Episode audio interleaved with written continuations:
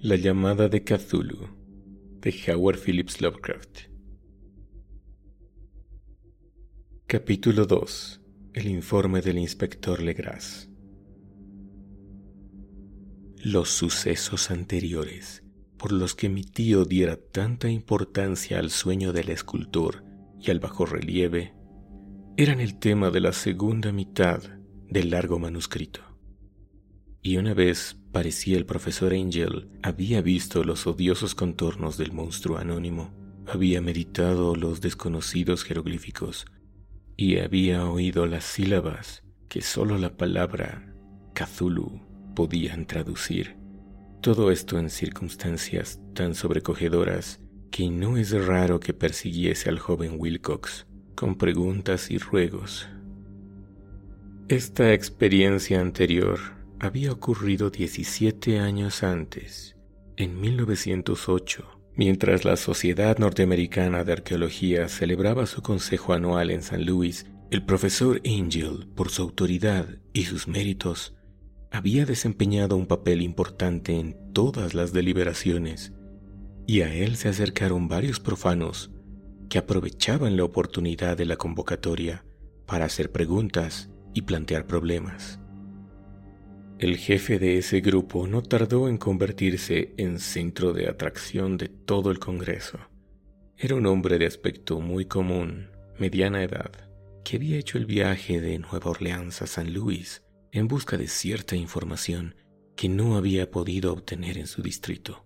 Se llamaba John Raymond Legras y era inspector de policía.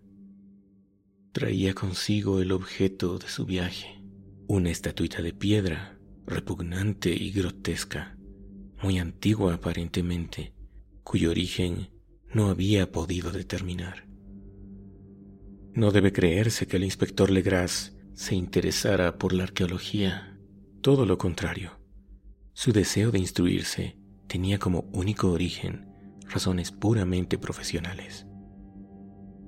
La estatuita, ídolo, fetiche o lo que fuese, había sido capturada meses antes en las ciénagas boscosas del sur de Nueva Orleans, en el curso de una expedición contra una presunta ceremonia vudú.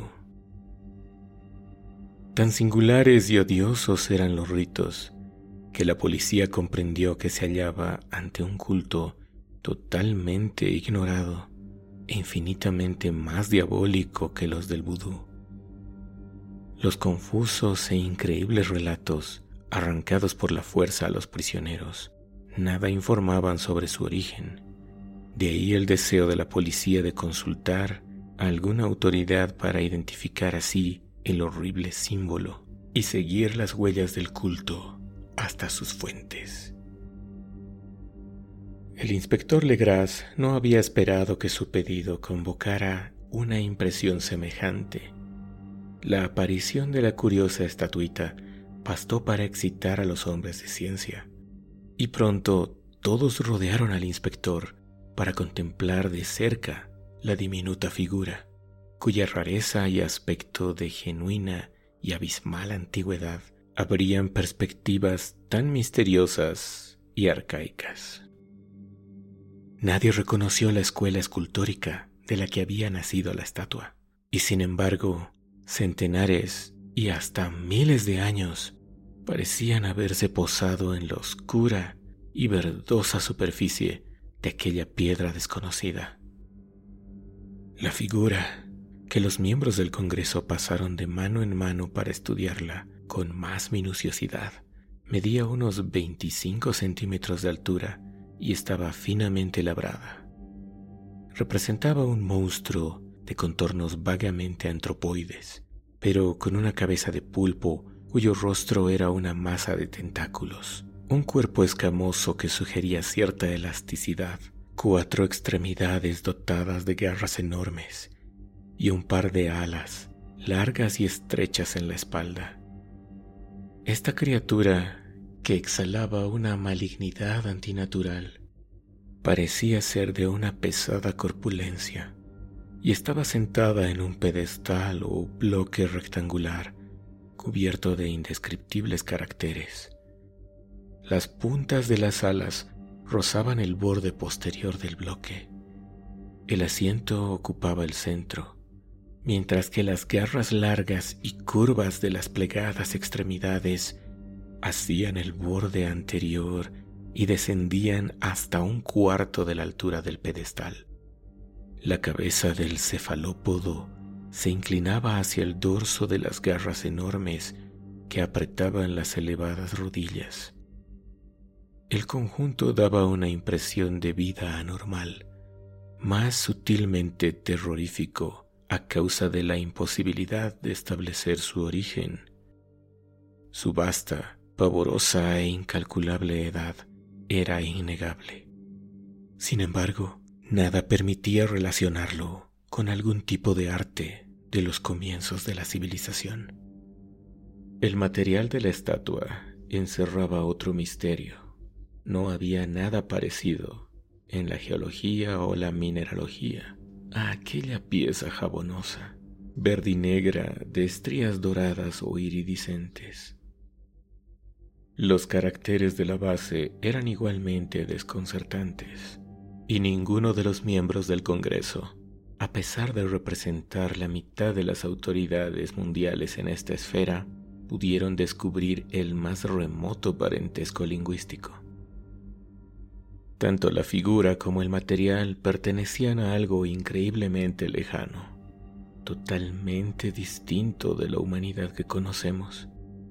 Algo sugería de un modo terrible antiguos y profanos ciclos en los que nuestro mundo y nuestras concepciones no habían participado. Y sin embargo, mientras los miembros del Congreso sacudían la cabeza y se confesaban incapaces de resolver el misterio, uno de ellos creyó descubrir algo raramente familiar en la efigie y en los jeroglíficos. Y al fin no sin reticencia, confesó que lo sabía. El hombre era el hoy desaparecido William Channing Webb, profesor de antropología de la Universidad de Princeton y explorador de bastante renombre. 48 años antes, el profesor Webb había recorrido Groenlandia e Islandia en busca de ciertas inscripciones rúnicas que hasta ese entonces no había podido descubrir. En la costa occidental de Groenlandia se había encontrado con una tribu degenerada de esquimales, cuya religión, un culto demoníaco curioso, lo había impresionado de sobremanera por su faz deliberadamente sanguinaria y repulsiva. Era aquella una fe que los otros esquimales ignoraban casi del todo y a la que se referían estremeciéndose. Databa, decían, de épocas muy antiguas, anteriores al nacimiento del mundo, junto a ritos anónimos y sacrificios humanos. Había invocaciones de origen tradicional dirigidas a un demonio supremo o Tornasuk. El profesor Webb había oído esa invocación en boca del viejo Angekok, un brujo sacerdote y la había transcrito fonéticamente hasta donde era posible en caracteres romanos. Pero lo que ahora parecía importante era el fetiche adorado en ese culto, y alrededor del cual bailaban los esquimales cuando la aurora boreal brillaba muy por encima de los acantilados de hielo. Era, declaró el profesor, un tosco bajo relieve de piedra con una figura horrible y algunos caracteres misteriosos. Creía recordar que se parecía, por lo menos en todos los rasgos esenciales, a la criatura bestial que ahora estaban examinando. Este relato, recibido con asombro y sorpresa por los miembros del Congreso, pareció excitar al inspector Legras. Habiendo copiado una invocación recitada por uno de los oficiales del pantano, rogó al profesor Webb que tratase de recordar las sílabas recogidas en Groenlandia. Siguió una comparación exhaustiva de todos los detalles y un instante de sombrío silencio, cuando el profesor y el detective convinieron en la virtual identidad de las frases. He aquí en sustancia la división de las palabras fue establecida de acuerdo a las pausas tradicionales observadas por los oficiales, lo que el brujo esquimal y los sacerdotes de Luisiana habían cantado a sus ídolos. Finglue, Muguana, Cthulhu Rilie, Waga Naga Fata, Finglue, Muguana, Cthulhu Rilie, Waga Naga Fata. Legras había tenido más suerte que el profesor Webb, pues varios prisioneros le habían revelado el sentido de esas palabras. Era algo así.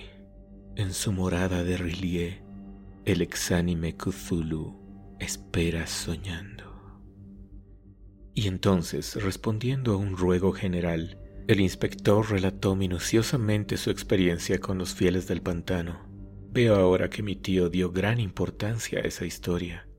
Tenía cierto parecido con las ensoñaciones más extravagantes de los teósofos y los creadores de mitos, y revelaba una asombrosa imaginación de carácter cósmico que nadie hubiese superado entre parias y vagabundos. El primero de noviembre de 1907, la policía de Nueva Orleans había recibido un alarmado mensaje de la región pantanosa del sur. Los colonos, gente primitiva pero de buen natural, descendientes en su mayor parte de la fite, eran presas del pánico a causa de algo desconocido que había invadido la región durante la noche.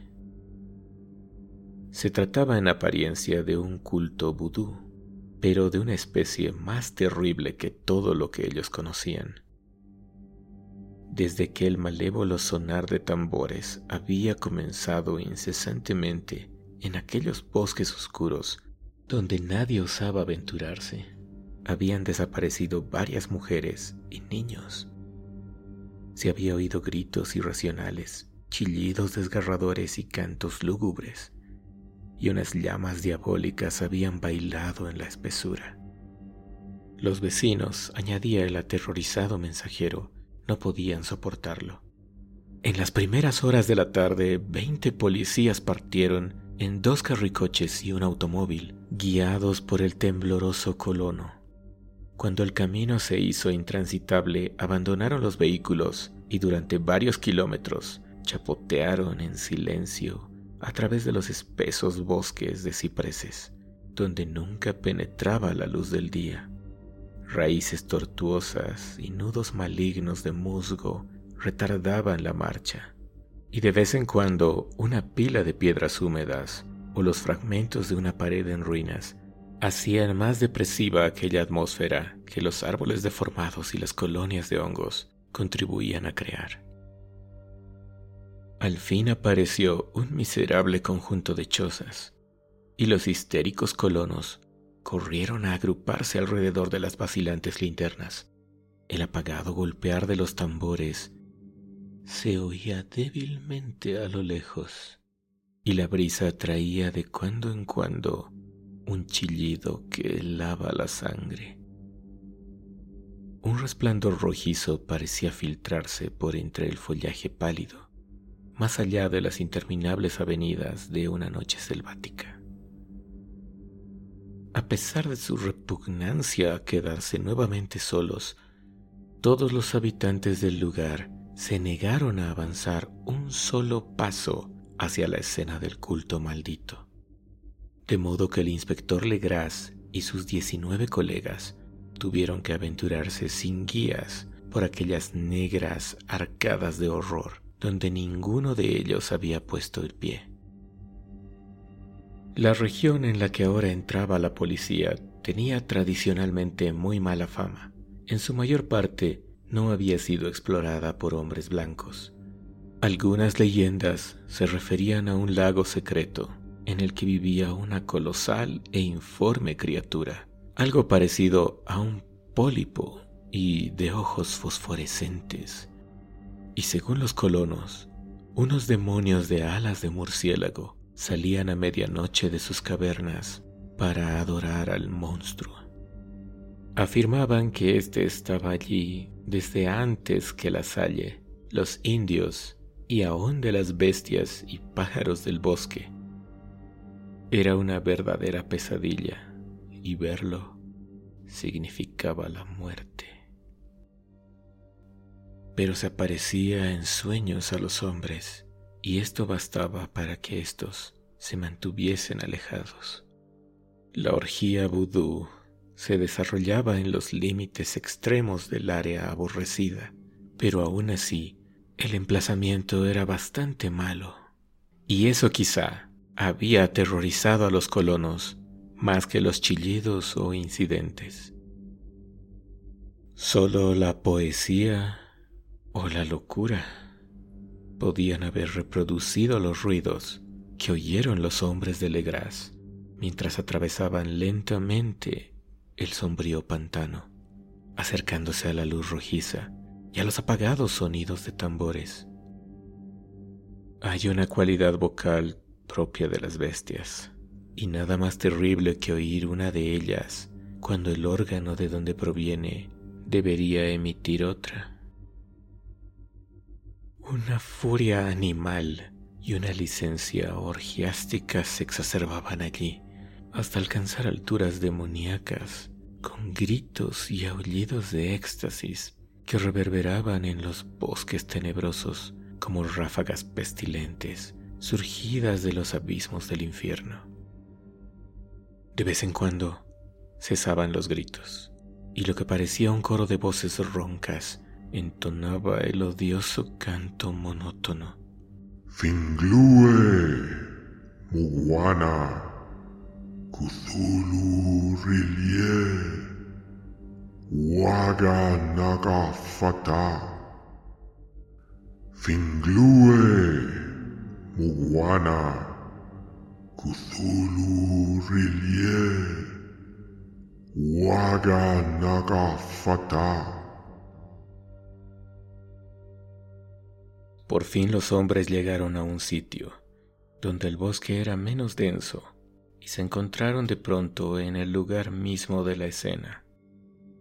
Cuatro trastabillaron, un quinto perdió el conocimiento y otros dos lanzaron un grito de horror que por suerte fue apagado por el tumulto salvaje de la orgía. Legras roció con agua pantanosa el rostro del hombre desvanecido y luego todos contemplaron el espectáculo, fascinados por el horror. En un claro natural del pantano se alzaba una isla verde de tal vez un acre de extensión, provista de árboles y bastante seca. Allí saltaba y se retorcía una horda de anormalidades humanas, más indescriptibles que cualquiera de las que hubiese podido pintar un cime o una angárola. Sin ropas, esta híbrida muchedumbre bramaba, rugía y se contorsionaba alrededor de una hoguera circular. De vez en cuando se abrían las cortinas de fuego y se podía distinguir en el centro un bloque de granito de unos dos metros y medio de alto, en cuya cima, incongruente por su pequeñez, se alzaba la funesta estatuita. En diez cadalzos instalados a intervalos regulares, en un ancho círculo que rodeaba la hoguera, con el monolito como centro, colgaban con la cabeza hacia abajo los cuerpos extrañamente mutilados de los desaparecidos colonos. Dentro de este círculo saltaba y rugía el anillo de fieles, moviéndose de izquierda a derecha en un bacanal interminable entre el círculo de cadáveres y el círculo de fuego. Pudo haber sido solo la imaginación o pudo haber sido un simple eco, pero uno de los hombres, un impresionable español creyó oír que las invocaciones eran seguidas por unas respuestas antifonales que procedían de un lejano y sombrío lugar situado en lo más profundo de aquel bosque de leyenda. Este hombre, Joseph de Galvez, a quien más tarde encontré e interrogué, era desbordantemente imaginativo. Llegó a decir que había oído el débil golpear de unas grandes alas y que había vislumbrado unos ojos luminosos y una enorme masa blanca detrás de los árboles más lejanos, pero creo que estaba demasiado influido por las supersticiones locales. La inactividad de los hombres paralizados fue comparativamente de poca duración. El deber venció pronto todas las dudas, y aunque los celebrantes debían de llegar al centenar, la policía, confiada de sus armas de fuego, irrumpió en medio de la horda. Durante cinco minutos, el caos y el tumulto fueron indescriptibles. Hubo furiosos golpes, disparos y huidas.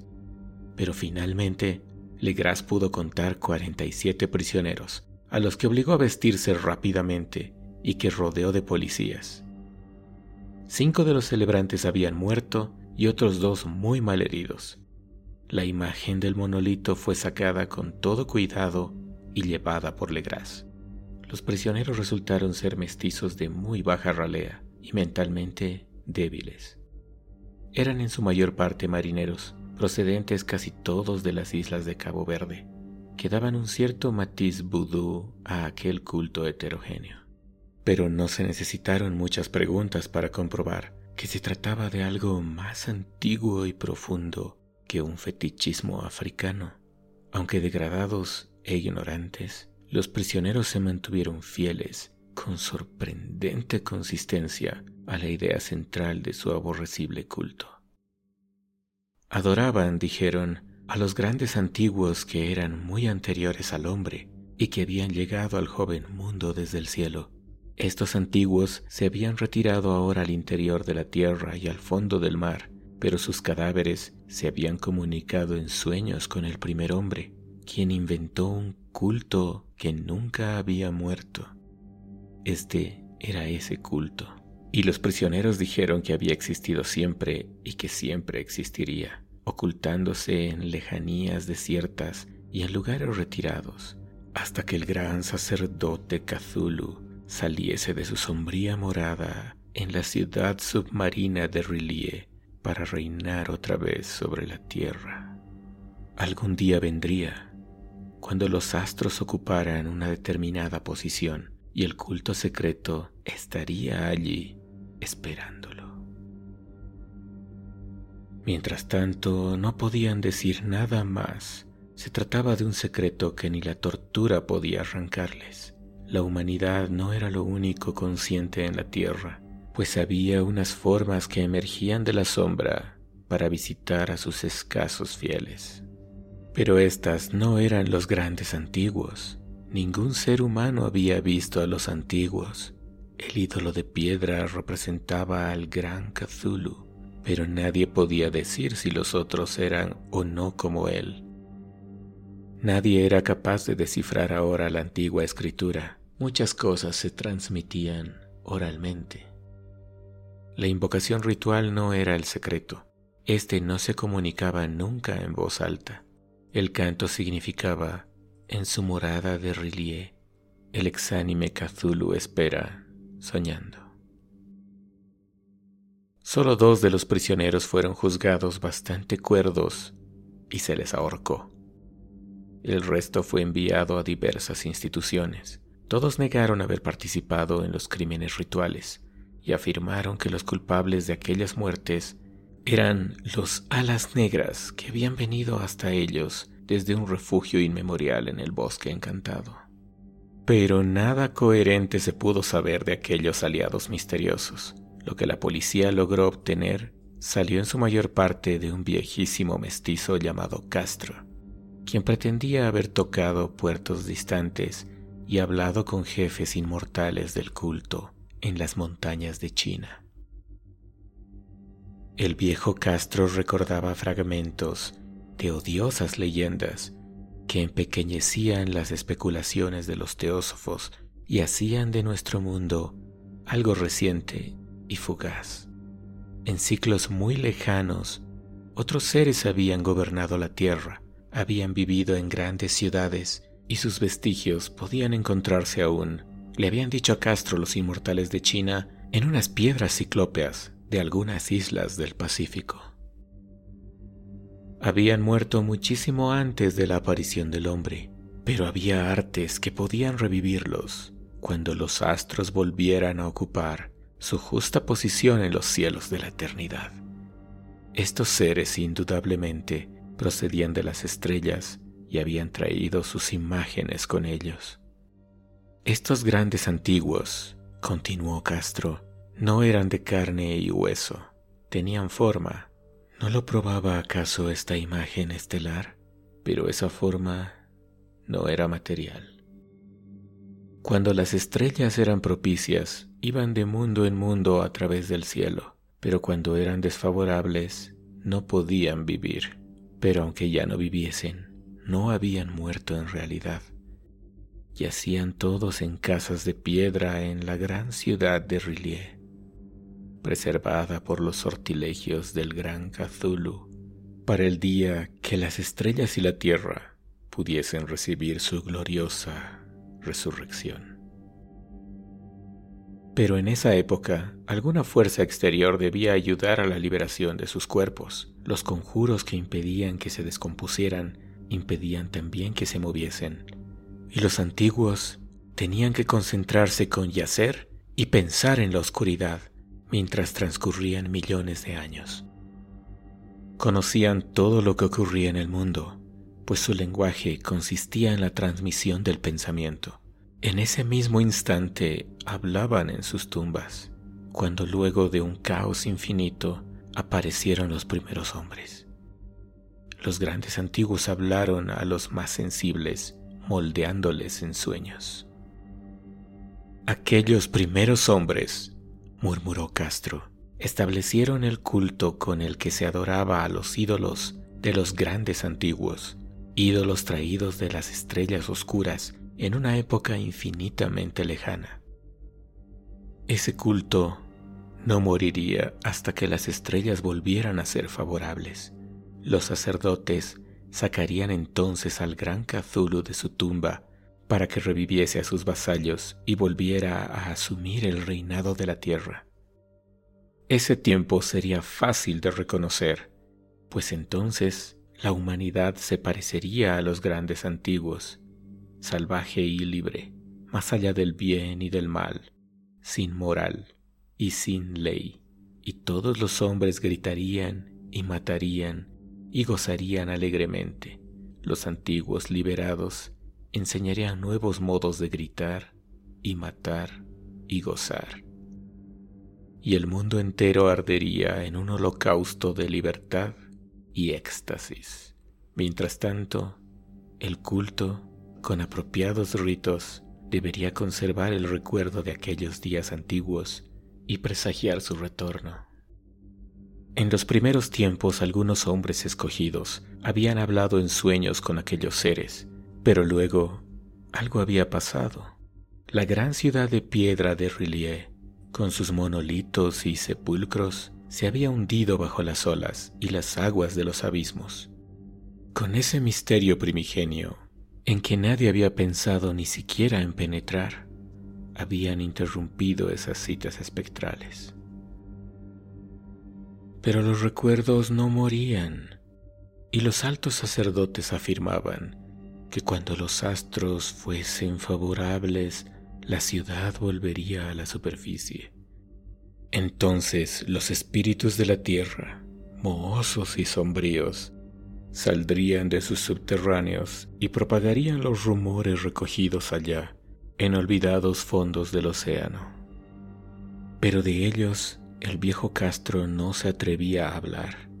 Se interrumpió de pronto y ni la persuasión ni las sutilezas pudieron arrancarle otras informaciones. Tampoco quiso mencionar, curiosamente, el tamaño de los antiguos.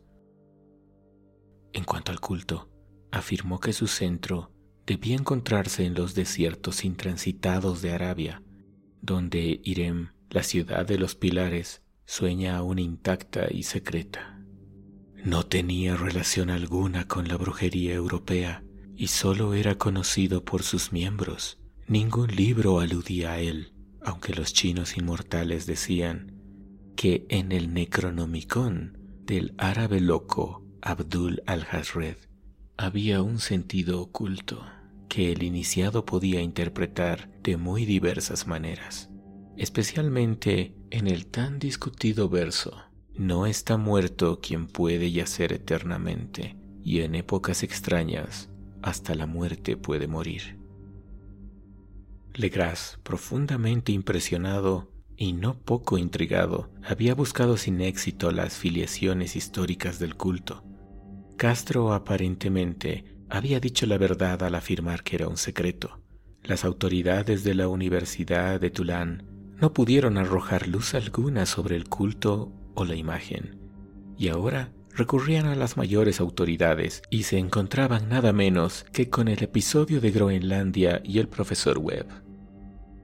El ferviente interés que despertó el relato de Legras, corroborado por la presencia de la estatuita, tuvo algún eco en las cartas que intercambiaron luego los miembros del Congreso, pero apenas hay alguna mención en el informe oficial. La prudencia es preocupación primordial de aquellos que se enfrentan a menudo a la charlatanería y la impostura. Legras prestó por un tiempo la estatua al profesor Webb pero a la muerte de este último le fue devuelta.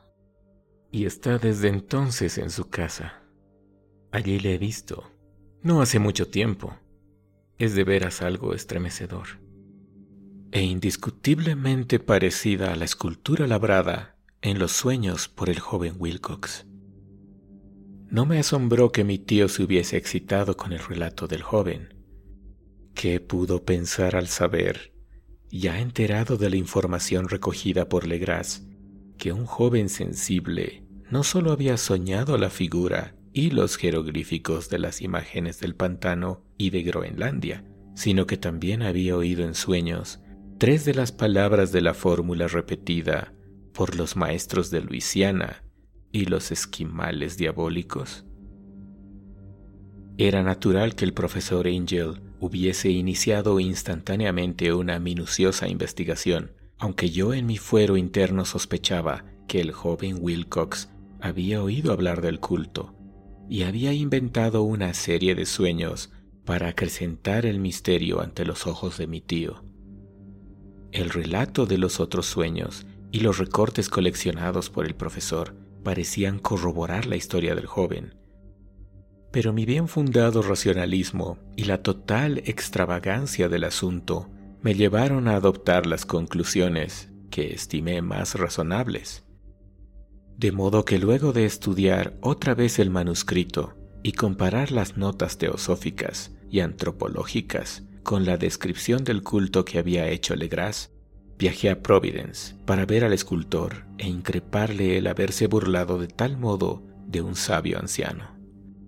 Wilcox vivía aún, solo en el fleur de lis de la calle Thomas, desagradable imitación victoriana de la arquitectura bretona del siglo XVII. La fachada de estuco del hotel lucía ostentosamente entre las encantadoras casas coloniales y a la sombra del más hermoso campanario georgiano que pudiera verse en Norteamérica. Encontré a Wilcox en sus habitaciones, sumido en su labor y comprendí enseguida por las piezas que lo rodeaban que su genio era profundo y auténtico.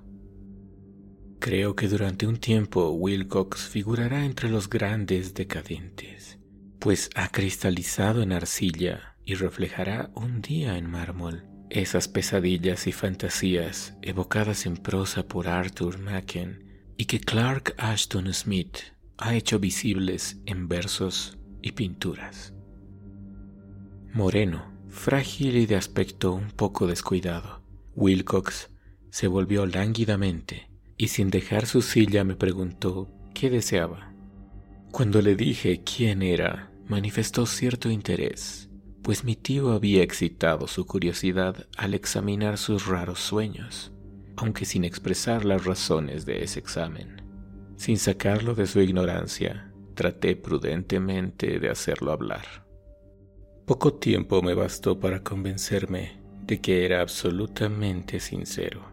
Hablaba de sus sueños de un modo inequívoco. Esos sueños y su residuo subconsciente habían influido profundamente en su arte y me mostró una estatua mórbida cuyo modelado me estremeció casi por la fuerza de su oscura sujeción. No recordaba haber visto el original, excepto en el bajo relieve creado durante un sueño, pero los contornos se habían formado insensiblemente bajo sus manos. Era sin duda la forma gigantesca de la que había hablado en su delirio. Comprobé muy pronto que no sabía nada del culto, salvo lo que el constante interrogatorio de mi tío había dejado escapar, y traté otra vez de concebir de qué modo podía haber recibido esas impresiones sobrenaturales.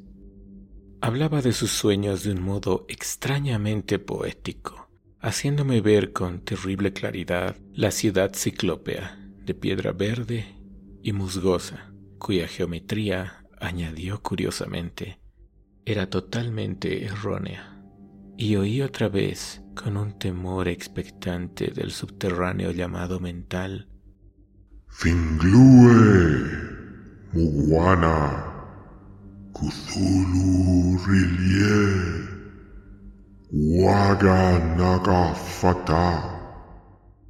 Esas palabras figuraban en la temible invocación que evocaba el sueño vigilia de Cthulhu en su bóveda de piedra de Rilie. Y a pesar de mis racionales ideas, me sentí profundamente perturbado. Wilcox había oído hablar casualmente del culto y lo había olvidado enseguida en la masa de lecturas y concepciones igualmente fantásticas. El culto había encontrado un modo de expresión subconsciente en los sueños, el bajorrelieve de arcilla y la estatua que yo ahora estaba contemplando. El joven tenía unos modales un poco afectados y un poco vulgares, que me desagradaban de veras pero yo ya estaba dispuesto a admitir tanto su genio como su honestidad. Me despedí amablemente y le deseé todo el éxito que su talento le prometía.